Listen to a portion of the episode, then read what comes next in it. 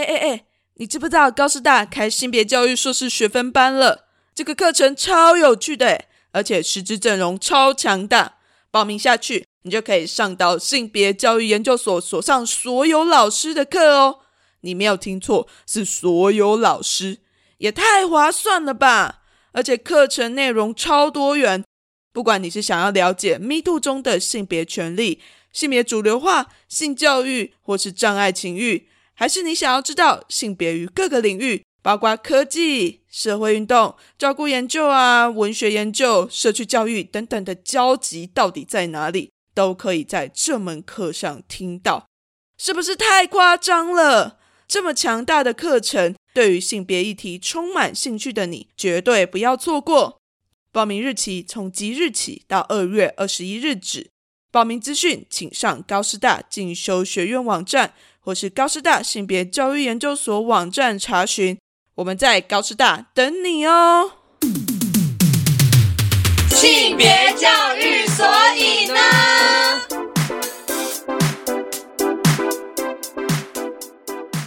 欢迎来到性别教育，所以呢，我是主持人 c o n y 那我们今天来到了一个非常明亮、舒适的空间。那这里是未来诊所，那这边也是一个未来空间。啊，我们今天邀请到的来宾呢是社团法人爱之希望协会的主任，那他同时也是拥有社工的身份。那我们欢迎孟姿。嗨。安雄青，大家好，我是爱之希望协会的梦之，然后我同时也是性别教育所毕业的学姐。对，学姐好，大家好，大家好。对，啊，那非常好奇，就一开始就通常都会劈头就问学姐们，为什么当时想要回来读性别所啊？因为你那个时候是有在职，对不对？是吗？还是？我当时其实就是在艾滋希望协会当社工，然后我的这个机构呢，本身是做 HIV，就是艾滋防治或者是个案相关方面的工作。那我是因为在某一次演讲的过程中，然后我去分享我服务艾滋感染者的一些事情，在这过程中，我就是遇到蔡丽玲老师，嘿，就是就是底下的人是有遇到蔡丽玲老师，当时好像还有性别所的同学。然后在高雄市妇女馆，我演讲完之后，蔡丽颖老师就是对我非常的赞赏，这样也干嘛讲我讲的非常的那个非常的 local 哈，非常 local。那所以他就跟我说，哎，就是欢迎我来读高师性别教育所。然后我当时其实我真的不知道那是什么鬼哎。这是真的，因为嗯，我大概知道他是学性别的议题，可是你问一个社工性别教育是什么，我大概很勉强的可能会挤出，可能会是类似辅导家暴方面的很狭隘的一个想法哦。对，所以我是报了名之后，我才去 Google。他是在做什么？我觉得一直到现在，大家都还是会有这个疑惑，说：哎，所以性别教育到底在学什么？像你刚刚一开始就想说：哎，性别教育是跟家暴有关系吗？或者，我觉得这个是非常直接的联想，就是哦，我们可能是要在处理一些性暴力的议题吗？或者是性骚扰的议题吗？还是等等什么的？但是那个时候，你就非常勇敢的给他报名下去。对，就是因为我那时候觉得说：哎，这个科系好像还蛮。有趣，就是好像跟社工有一点点相关，然后又是国立大学，所以我就是去尝试看看这样子。对，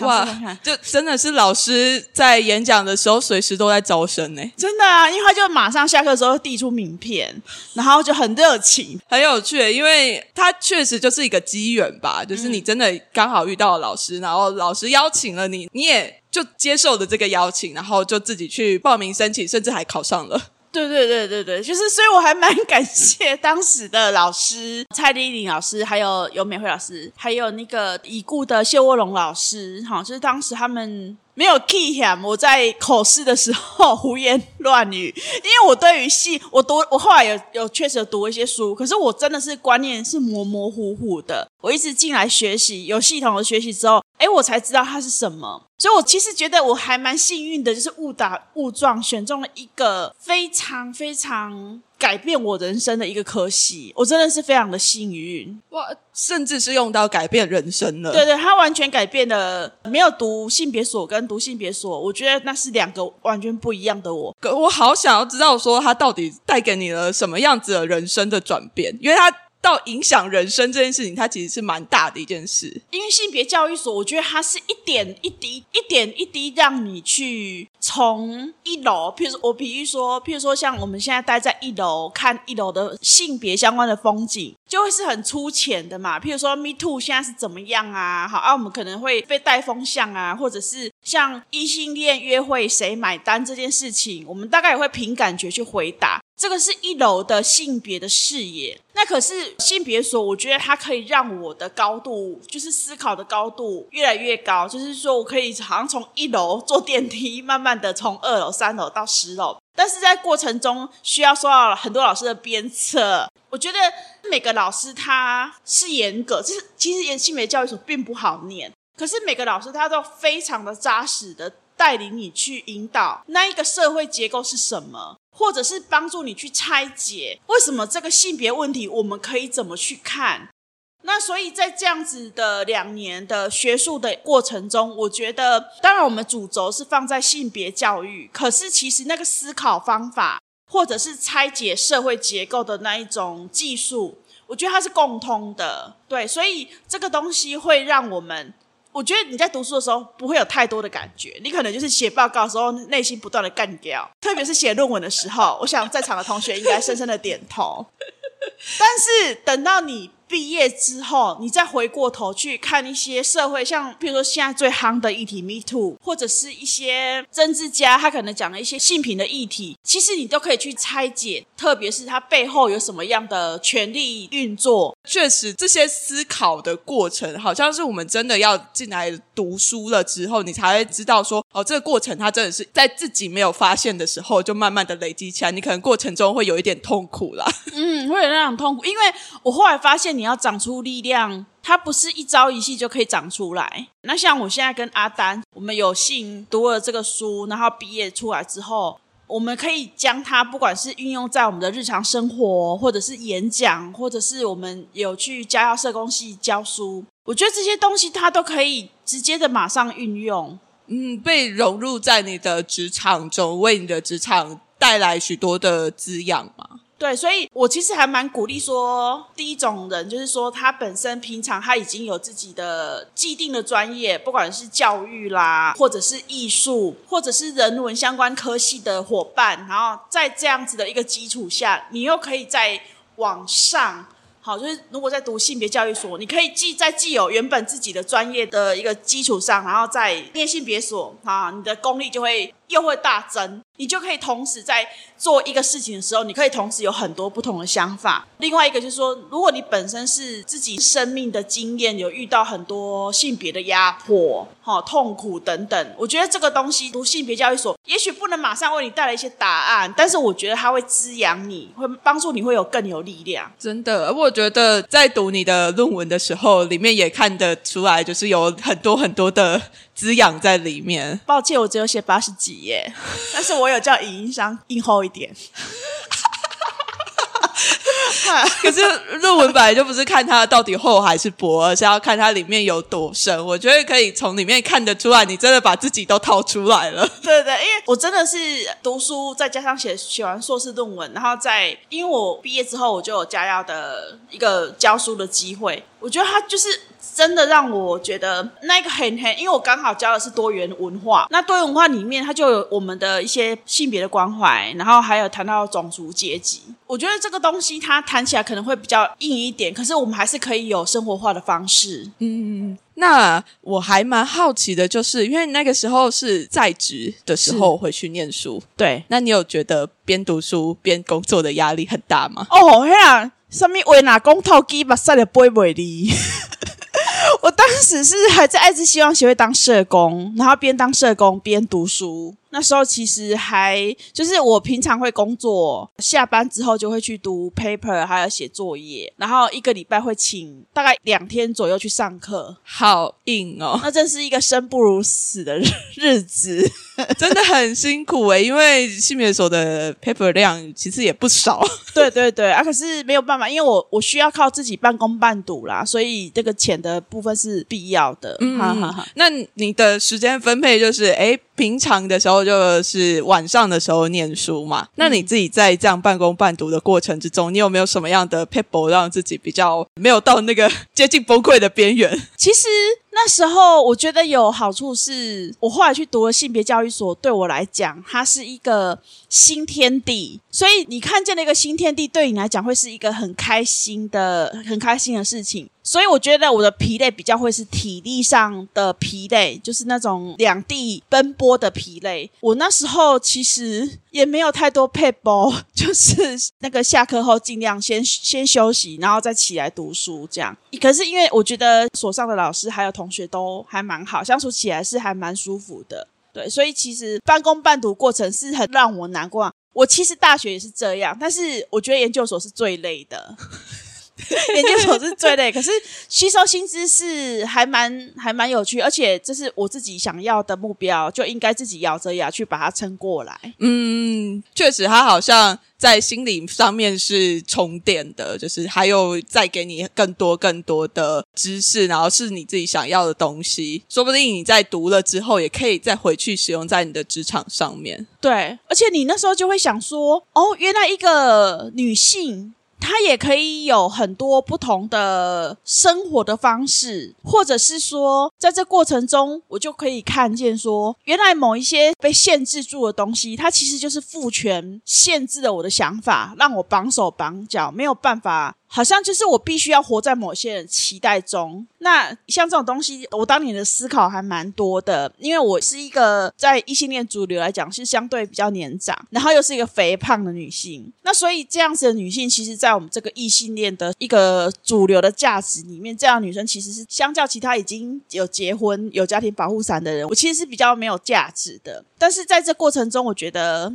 就是性别所会让我开始有一些不一样想法滋养，然后我慢慢去突破那一些，譬如说父权对我的框架，这个东西就会让我觉得很受到鼓舞。它算是重新再给你自身一个重新看待自己的机会，然后在这个重新看待自己的机会之中，你就慢慢的长出了一些力量，是以前不曾想象过的。对，譬如说，那我胖。老娘就是胖啊！我胖，我骄傲啊之类的。还有，然后，因为我我是一个从小到大活在一个被评价的，就是说，哦，你今天比较胖一点，扣十分，好啊，你今天比较瘦一点，好加十分，就有点类似这样子的。然后我读了性别教育所，其中一个我思想上的转变，就是基于我个人，我就会觉得说，哦，原来我不用去受到，凭什么你要评价我？我为什么要被你框架住？可是因为我是之前是一个比较讨好型人格的人，那所以我就会很自觉的，就是啊，你觉得我很胖，然后我就会觉得很很难过、很自卑啊。你觉得我最近比较瘦，我也会觉得很开心。那时候我的主体性比较没有建立起来，哎，真的，所以在读书的过程也慢慢的找回了属于自己的主体性。然后比较有能力去拒绝其他人给你的，不管是外形啊或者身材的评价，会会会，你那个力量会随着你的思想改变，然后一点一滴的长出来。但是我比较是温和派，我比较不会去跟对方对呛。但是我就会默默的离开那样子的环境，那样子的人。嗯，可是不免的啦。你知道，在一些社交平台，你看到一些对于胖女人，譬如说，因为这是胖女人是我的生命议题嘛。像端午节，端午节很会流传一个梗图，那个梗图就是有一个很肥胖的女性，她就会被绑起来，就很像是粽子那样子哦，然后上面就会写端午节快乐。那底下就会有很多的异性恋男性就会去讲说。哦，这个粽子可能要吃一年哦，甚至也会有女生去附和。我之前其实都会去站啊，但是因为像我为了保持我血压的稳定，哈，这种梗图对我来讲是非常非常的，即便不是胖的议题，一个女生这样子被绑起来说端午节快乐，我觉得这个东西也非常的让我觉得很不舒服。对，说到这个血压变高了，我整个人很傻眼，傻在那里，因为我的生活中比较少会出现这样子的梗图，但是当我光是听你这样子描述，我就觉得怎么会有这种事情发生？对，但是当这个梗图出现的时候，他们可能一开始会以为自己是很幽默的状态，是但是他们没有注意意识到的是，这样子的梗图其实也是会伤害到其他人的。嗯哼哼哼，对啊，那你自己在读性别所的时候啊，你有没有最印象深刻的事情？我想，至于各位我们的学弟妹还有同学，应该就是硕士论文一直难产的这个痛苦了。但是，我觉得我突然想到一个，就是在修蔡丽玲老老师的性别与权利的时候。因为呢，小妹我是第一次念 f o c a l 的作品，那个妇科，我跟我同学讲，他们都以为是妇产科哈。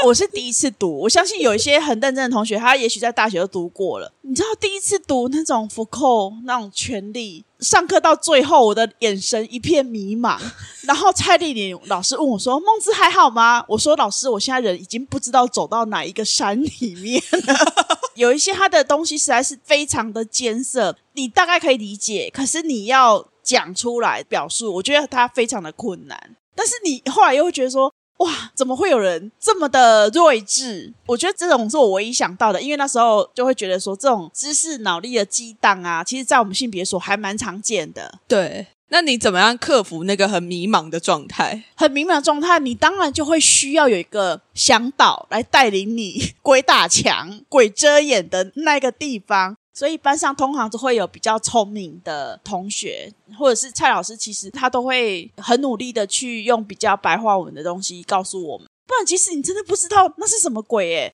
但是我觉得大家其实也不用担心啊，因为我们老师都超专业的。对啊，其实老师会带领你引导去做不同的一个想法。我觉得我学习是还蛮缓慢的人，可是我觉得在过程中，其实老师都会给你一些方向的。对，嗯嗯嗯，大家不要害怕读哦，好，欢迎。对，大家不要害怕，不要听到说，哎，怎么？有这么多听不懂的东西，就呃，我真的要读吗？博尔研究所其实不是都这样，好像也是啦。研究所这样，不只是性别教育研究所。而且我真的很，我真的我很幸运，是我幸老师选的性别教育所，而不是读社工所。怎么说？我觉得性别教育所它其实也有教育我们，就是很多条线，我们要如何去统整。就是有脉络的同整，到最后有一个重点的摘录。我不知道其他所是不是这样子，可是我觉得我们性别教育所这一个方面是很扎实的训练。嗯，还就是有很多条线，可是很多条线它就会帮助你把这个很相近的分类在一起，然后到最后，比如分类成 A、B、C，然后到最后这 A、B、C 会流到哪一边，然后我们那一边我们会有一个重点结论出来。这个东西其实是能力，我们其实是在我们性别所都有的。它是一个算是分类思考的训练吧？对对对，它会让训练你的思考能力，是更知道说哦，怎么样的逻辑才会是比较通顺的？对对对，就是逻辑，还就是逻辑。嗯。那除了说写论文压力很大，应该还会有一些快乐的事情吧？哦，我觉得快乐的事情是我还是回归像我刚刚讲的，我觉得还是一个知识的新的风景的发现。我觉得这个对我来讲是还蛮快乐的。那你有没有一些比较印象深刻的是？哦，你突然发现了什么？就是你就是有一种那种灵光一闪，就读书读到某一个概念的时候，突然灵光一闪，就觉得哦天哪，这个让我觉得好兴奋，好兴奋。有一些比较印象深刻的记忆点吗？譬如说，像我同学之前有做一个报告，他是谈身体意向，好，就是身体会影响到你怎么看你自己的价值这件事情。我们同学大概他大概就是简单讲，然后放了一些广告的影片，卖什么？你喝了那杯茶之后，你就整个人会瘦歪歪这样子。就是类似这样子，然后我就会想说，哦，这种东西就是身体意性别与身体意向，它其实也可以是比较生活化的。当然，我们在研究所读的东西还是立基在比较是一些 paper 上，然后它可能有些东西是比较严肃、比较生硬的。可是那些严肃跟生硬，如何去把它我们转换成生活的语言？这些东西，我是在我们的呃性别教育所里面就会学到一些这样子的一个转化的过程哦。所以你自己在职场的时候有试着做这样子的转化吗？就是像是把身体的操演或者是对于身体意向这件事情转换到你的职场上面？有啊，我整个把它发挥的淋漓尽致啊。怎么说？我好想听哦。譬如说，我们之前会讲女性在台湾应该是清末明初的时候，那时候女性还有把卡裹小脚这件事情。那裹小脚这件事情，我就是感谢性别署带给我的，我就可以把它做无限的延伸。譬如说，光是女性裹小脚这件事情，我会把它延伸的就有两个部分。第一个部分是我们现在的女性，虽然已经不用身体上裹小脚了，但是我们的思想上仍然还在停留在裹小小的阶段。我们自己对自己的评价仍然在于我旁边站了什么样的伴侣，我到底拥有什么样的关系。所以呢，你就会看到有些阿嬷或是姐姐，她到了某个年龄就会说：“哦，你囝读成大哦，哦，我囝读呆呆啦，还好啦，不像啦哈。”你就可以理解这些长辈为什么女性的长辈为什么他们会去比较他们谁谁谁赚多少钱，谁谁谁，因为是他们的成就。这是我第一个延伸。再来裹小脚这件事情，我会把它连接到性别与灾难。因为你知道，就是在早期，我们仍然也会有地震或者是一些天灾。如果裹小脚的人，他地震来的时候，基本上他是逃不出去的，因为一裹小脚一把咔，他怎么跑得出去？所以那个灾难发生的现场，死伤率高的会是女性。对，这会是我第二个延伸。当然，我也会在讲说，我就引导同学哈学员会讲说，为什么我们会需要把咔？有些人就讲说啊，因为因为哈那时候人认为把卡就是脚小比较美啊，命比较好啊。我说真的是这样吗？啊，然后就会有其他的人讲说没有，因为其实是把你脚绑起来，称赞你很美，可是实际上是希望限制你的行动。我觉得这个东西它就会是一个，又是生活化，但是它可以有一个很深度的思考。嗯，呵呵呵，我个人很喜欢这种东西。嗯，对啊，它是一个可以运用在生活之中，而且去刺激你的想法的，让你不会只是停留在哦啊，他们就裹小脚，而且那又是个历史，干我什么事？对，干我什么事？但是我就把它引导到现代。我当然会想说啊，还有一个东西也蛮有趣的，就是呢，譬如说半夜火灾或是半夜地震的时候。因为晚上要睡觉的时候，很多时候我们都只有穿一条内裤嘛，哈，或者是有些人是甚至是全裸。可是，在半夜发生大地震或是发生火灾的时候，哪一种性别它可能反应时间需要比较长，而死伤率会提高？啊，当然我这样引导大家一定会觉得是女性。那为什么会是女性呢？因为我就是晚上要睡觉的时候，如果我给他亲几条来口。我只有穿一条内裤，男性可以只穿一条内裤就跑出去，可是我女性跟我红边亲几条来口的照处理，绝对是没有办法的。我们一定要马上抓一个毛巾，抓一个什么东西披在自己身上，这个就是我们传统的礼教之于我们女性的一个约束。对，我们会非常在意这种事情，亲几条来口出去非常在意。对，不然出去又是另外一场灾难。性别与灾难，你知道，所以这种东西对于比较你长辈的人，他们就会觉得，哎，真的是这样啊。我们就觉得说，我们女性其实从古至今就有很多这样子的偶像包袱。嗯嗯，真的哎，就是在这样子的思考过程之中，好像也可以让不同年龄层的人可以更知道说，好像性别是跟他们有关系的，而不是完全都没有关系。然后就是哦，呃，性别。听起来好难，他们跟我是无关的啊！我就是这样活得好好的，两性平等呢，有什么好讲的？大概我也很常听到这样话。呃，那我蛮好奇的，这样听起来好像梦之其实也是受邀去有很多的演讲，或者是说上课的部分。那你在这些过程之中啊，有没有遇到过一些你自己觉得很没有礼貌的关于性别的问题？哦，我觉得大家反应最大的应该是。最近的同志婚姻的家庭，他们现在我们台湾五月份已经通过可以领养没有血缘关系的子女这个议题，我只要一讲出来，就会非常的踊跃哈，非常的夯。譬如说，这样子领养的小孩，他不会特别容易变同性恋吗？但是也感谢这些不礼貌，他们给我灵感，会滋养我下一场演讲，我就会特别讲出来。譬如说，两个爸爸的家庭，他领养的小男童，他不会不会是晚上想要对小男童干什么事情呢？两个爸爸的家庭领养了一个小女童，他们会不会是晚上想对小女童干什么事情呢？我就心想，围龙火灵公撩撩啊！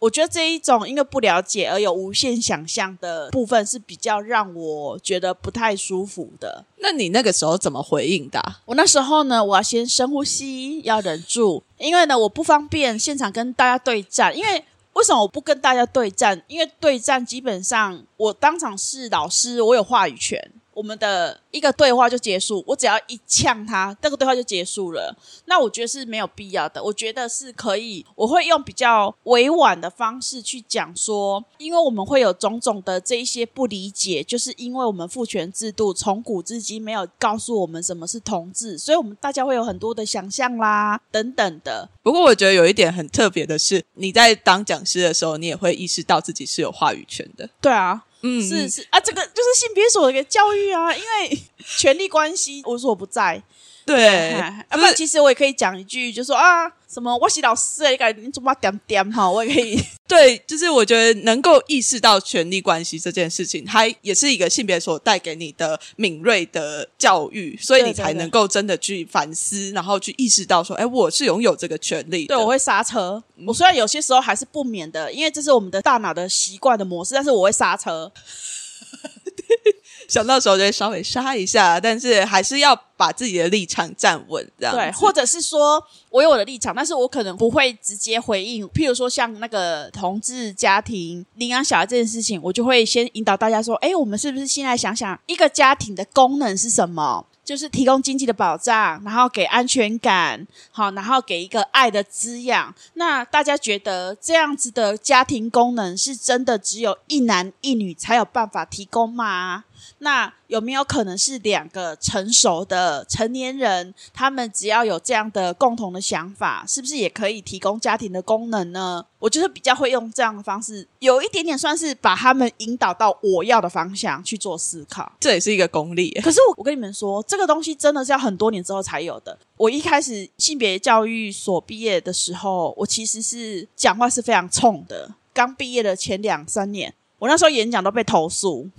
就是呢，我不知道各位学弟妹们，你们是不是也是这样哈？就是当初我那时候演讲的时候，国中、国小那时候是针对老师。然后去演讲的时候，最后你知道我们所学的那一套批判的思想，我那时候还不知道，还没有去很意识到，我们就是学校教我们什么，我们没有经过转换，我们就我就直接讲出来了。那讲一讲之后呢，我就会发现，我有两场演讲，在场的会有男老师，他们演讲到一半，因得卡起来。去放药。哦，因一开始卡起来，我想讲奇怪，啊，盖拢没放药啊，熊外科这么利尿吗？就是真的有连续两场哦，有男老师，我讲到一半，他就站起来走出去，然后我就想说啊，喜，因为我们会想象中学员去放野嘛，但是不是的，他们去写满满的 A4 大小的纸，就是要投诉我，就是说啊，那个性别平等，拎供拎送嘛，哈，就是女性呢要争取自己的权利，哈，说我们男性压迫。那请问，要养育家庭的时候，要买单的时候，叫谁买呢？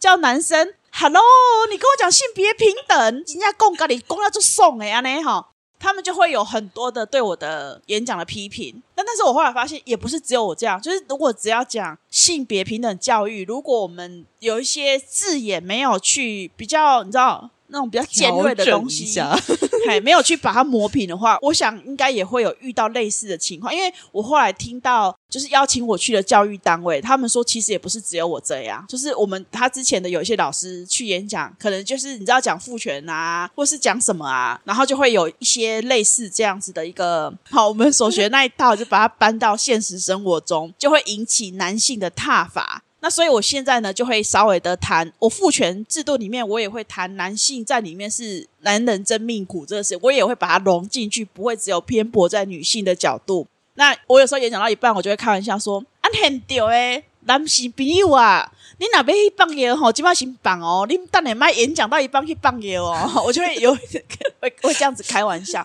那我觉得是要去磨磨啦，哈，要去磨练确。实，他要好像需要一点点的时间，然后去把它消化成、内化成自己的东西，之后再去把它讲出来，才能够好像用自己的风格去跟大家互动。我觉得我比较幸运的一点是，我本身身处在异性恋界，然后我又在同志界，因为我服务的族群是 LGBT 嘛，然后还有艾滋感染者，就是我同时是大概会了解这两个世界的一些纷争或者是看法。可是今天如果假设是一个伤痕累累的同志身份，他还出来演讲，我觉得他会需要面对更多的挑战。嗯嗯嗯，因为他本身就是内在就会有些伤痕累累，然后要去面对这些很多不友善的言论。嗯嗯嗯，对对对，所以也有意识到说自己的异性恋女性的身份其实某种程度在讲这些性别教育的议题的时候，还是有你的优势在。就像生理男性跟女性来讲，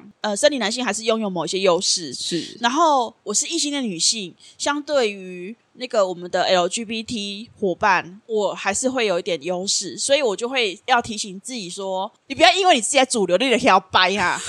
我也会自我提醒。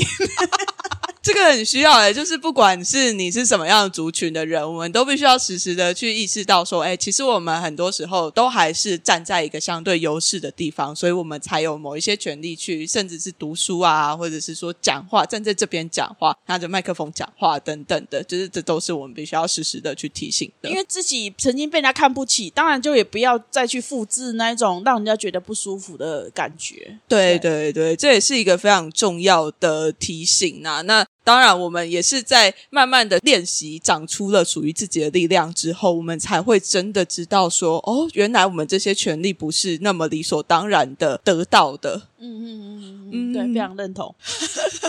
对啊，那如果说我们现在就是您刚刚有说有两种人，可能就是哎蛮推荐来读性别手的嘛。那如果说呃现在有我们不确定是谁，他就说哎他想要来读性别所，但是他想要问你说哎为什么要推荐来读性别所？那你会怎么推荐他？我想，如果有一些人他想要来让他的知识哈知识的一些想法视野有一些更宽广，或者是有更深层，如果是这样的人，我觉得性别教育所的训练是非常适合他的。当然，我们的我刚刚有讲到说，我们的主轴当然是放在性别相关的议题，但是他所训练的方法，还有我们到最后养成的技术，其实那个方法都是不管我们看社会啦，哈，或者是我们看其他的议题、政治的议题，其实那个东西那个背后的逻辑是相通的。对，就不管是看种族啊，或者是阶级，它其实都是可以用讨论性别的这个方式去讨论说，哎，不一样的种族他们遇到什么样子的权利关系的不平等啊，或者是不一样的阶级的权利关系的不平等啊，其实他好像都可以用类似这样子的方式去做讨论。这就像我现在看到一些新著名女性，好，或者是像我跟阿丹，我们上个礼拜有去纳马下乡，就我们去看这些跟我们生命经验不同的人们，我们就会比较提醒自己，就是说不要觉得自己在这一个社会是主流或是汉人的思维去看待原住民族的一些东西。我觉得这个东西，我之前当社工，应该说我们社工会去。教育我们去关怀弱势，但是那个关怀弱势，它比较会是一个通则，好啊。当然，任何人来到我这边需要帮忙，我当然就是会用尊重的心去看他。可是那种细腻的去看待他生活经验，还有他的背景，这个真的是念性别教育所才有办法达到。嗯，所以这样听起来，就是社工背景的朋友，好像也是蛮适合来读性别所的。我觉得社工、教师、艺术，因为。我觉得艺术它可以融入更多的创作，然后音乐其实我觉得都可以来读诶，然后医学也是，我基本上觉得其实各个领域都可以来读。嗯嗯，他算是在多培养自己一个敏感度吧。对，因为其实你知道，这种一个小男童小时候他拿到粉红色口罩，他就不想要戴这种东西，他真的就是从很小很小就开始了耶。所以，不管是幼儿园教师，哈，或者是国中小老师、高中、大学，都是一样的啊。你知道，我曾经在我的大学任教的班上，然后我就看了一个影片，然后那个影片到最后是一个男生打了女生一巴掌，哈，他是电影，然后打了女生一巴掌，然后呢，我就听到有个男同学说：“老师，我怎样？处那边兴，某得叫三等金，啊嘞。”出了被什么？对，这也是我第一次听到，然后我就会觉得说，真的是很要求。对，这是天哪，我是开玩笑的，但是这个话就是会让我觉得说，哦，其实如果以教育来讲，即便他小时候对于性别平等教育没有太多的琢磨，他到了国中、高中、大学。我觉得都还是可以有一些阻止他不要这样继续想下去。可以有一些，对对对，我们还是可以在他那个部分还可以有更多的思维提供给他，嗯补足教育啦。好，不知道这样算不算？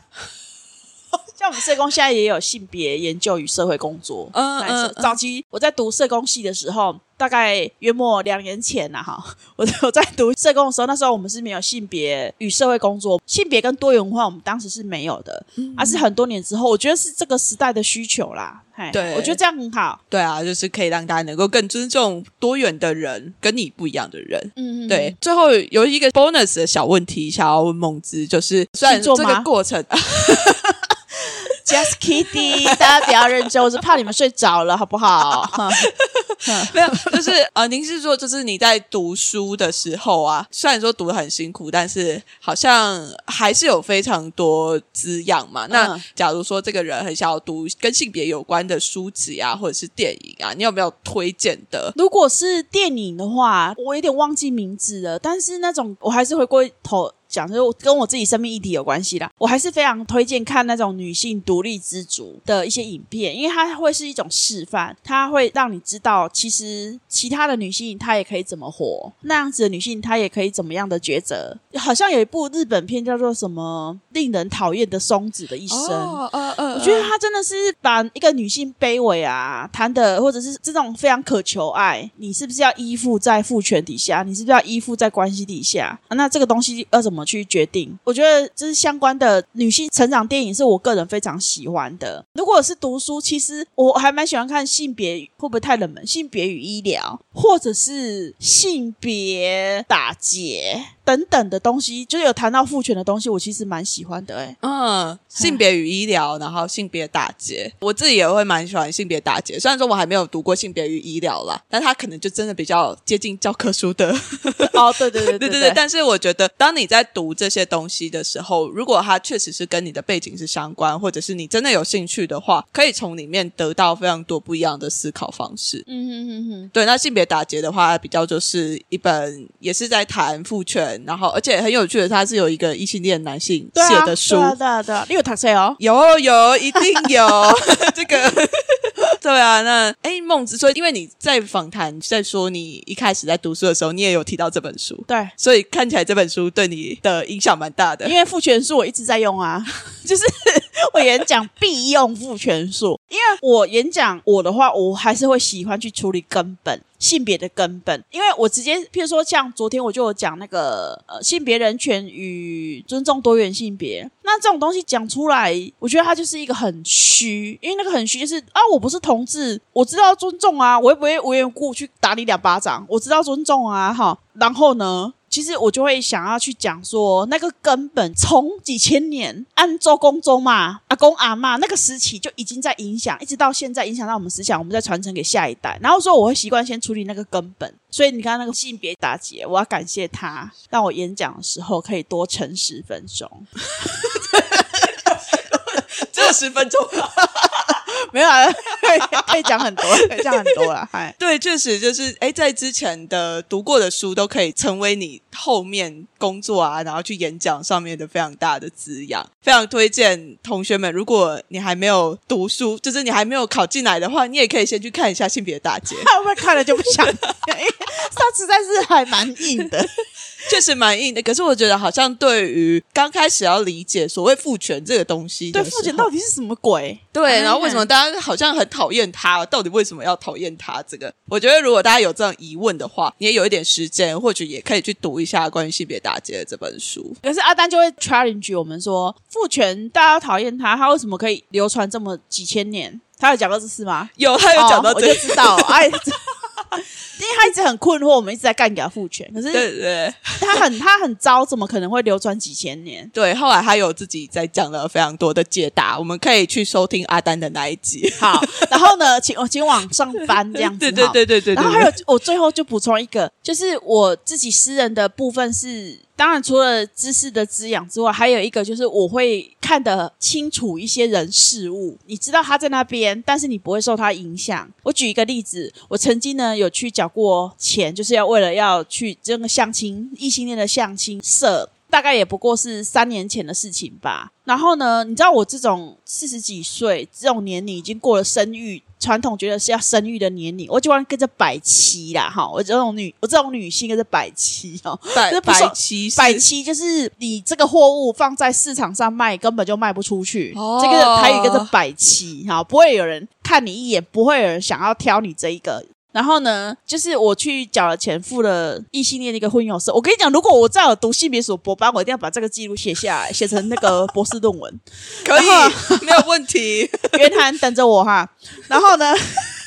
就是那个阿姨呢，她就是有给我勾一些条件，哈，就是要勾我期待什么样的男性。然后我就勾了之后，然后她就说啊，你已经是。我先讲台语哈，你已经四十几岁啊呢，无法度个紧啊啦，即马吼有的好吼，有一个伴吼，会当互你照顾吼。他的那个所谓的红娘，他就讲说，因为我现在已经四十几岁了，哈，过了四十五岁了，那基本上我没有办法，我没有那个条件再挑挑选对象了。这有人要，我就要赶快就决定了，不然就会孤独终生这样。而且它里面其实，我现在是轻描淡写的讲，其实在里面很多的那一种对熟女哈，就是四十岁女性，呃，很多的那种很负面的偏见。其实我当下很不舒服、欸，我忍耐住了，要比中指，因为我是好会忍哦，就是你知道，一般可能有些人可能就会站，但我不会站。我知道那个就是他们怎么看我，但是我之前如果没有读性别教育的话，我绝对我绝绝对对会把这个东西放进心里面，因为我就会觉得。哦天呐，真的哎，我我真的好糟，我觉得没有人要。但是因为我读了性别教育所之后，我知道这个就是主流他们的价值啊，女性的价值就是要怀孕生小孩，好年轻貌美，那个就是女性的价值。可是这个主流的价值等同于吴梦之我这个人价值吗？当然现在不是嘛，而是因为我们有读了这一个书之后，我们才可以完全去做一个切割区分。那所以那时候我虽然觉得很生气，可是我当下也没有发飙或什么，我就知道主流就是这样子的。然后我后来也没有去那个地方了。啊，它里面其实就是这种呃相亲啊，异性恋相亲这种东西，就是一个非常也是非常血淋淋的人肉市场，就是他没有在跟你客气哈，对，大概是这样子。最后一个问题，好，他可以退费吗？没有被爸抠来就不想退费，我但是我就会觉得，我就会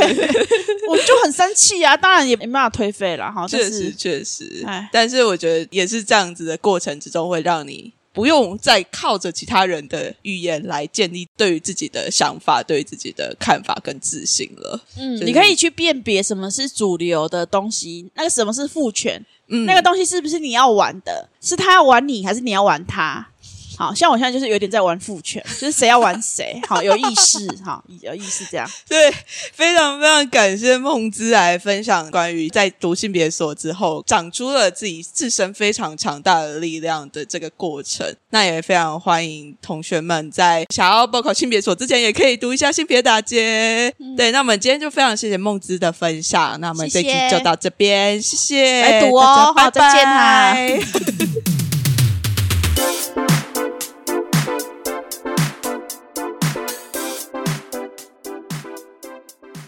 亲爱的大家，很感谢你收听到这里，我是高师性别教育研究所的所长博伟。听完这集节目，不知道你对性别教育研究所有没有多一点的认识？如果你心动的话，欢迎追踪我们的脸书、IG，任何有关招生的讯息，我们都会及时在网上公布。最后，高师大性别教育研究所，我们诚挚欢迎各位伙伴的加入。